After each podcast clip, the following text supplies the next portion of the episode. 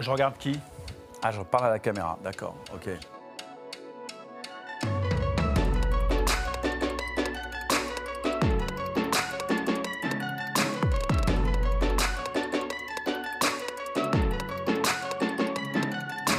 plutôt les ripoux parce que je trouve que derrière la police, il y a, il y a de l'humour. Il y a toujours de l'humour. Quand on est, on peut pas être flic en étant euh, sérieux euh, du matin jusqu'au soir, c'est pas possible. Il faut de la dérision parce que sinon, je crois qu'on craque. Ceux qui détestent la police euh, le clament, le répètent, le gueulent dans la rue en permanence et donc on les entend beaucoup plus. Ceux qui tendent des guet-apens aux policiers dans certaines cités, dans certains territoires perdus de la République, eux, affichent la couleur également, se filment, relaient sur les réseaux sociaux. Donc finalement, la haine de la police fait énormément de bruit. Alors que je dirais pas l'amour, parce qu'il n'y a, pas beaucoup de déclarations d'amour vis-à-vis de la police, mais, mais ceux qui apprécient la police et qui euh, savent pourquoi ils ont besoin d'elle ne le clament pas sur tous les toits, mais n'en pensent pas moins.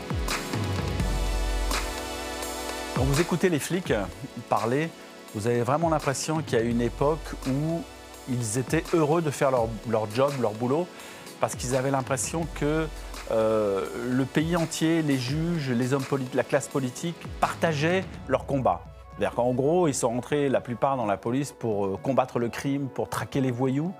Et euh, tout d'un coup, ils se disent que tout le monde n'est pas sur cette même longueur d'onde et que plutôt on leur met des bâtons dans les roues. Le grand banditisme traditionnel avec euh, des gars qui étaient nés euh, dans les quartiers populaires et qui euh, avaient rêvé de rouler en Ford Mustang et de prendre des avions et aller à l'autre bout de la planète. C'était une époque, c'était une génération. ces, ces types-là ont été remplacés par des jeunes caïds qui sont essentiellement aujourd'hui dans le trafic de stupéfiants, qui sont des commerçants et plus forcément qui n'ont plus la, même culture. Donc en face, vous avez nécessairement des flics qui ressemblent aux voyous de l'époque.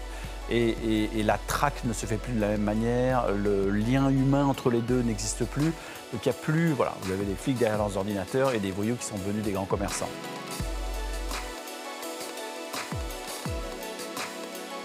Un ennemi qui a poussé en son sein et quelqu'un qui euh, euh, membre de la famille police, euh, puisque c'était en l'occurrence un, agent administratif informaticien à la préfecture de police, qui va décider euh, de dégorger, de, trucider son, voisin de bureau. Ce genre d'infiltration, évidemment, n'existait pas avant, parce que je veux l'islamisme radical, c'est quand même quelque chose qui est contemporain de notre 21e siècle.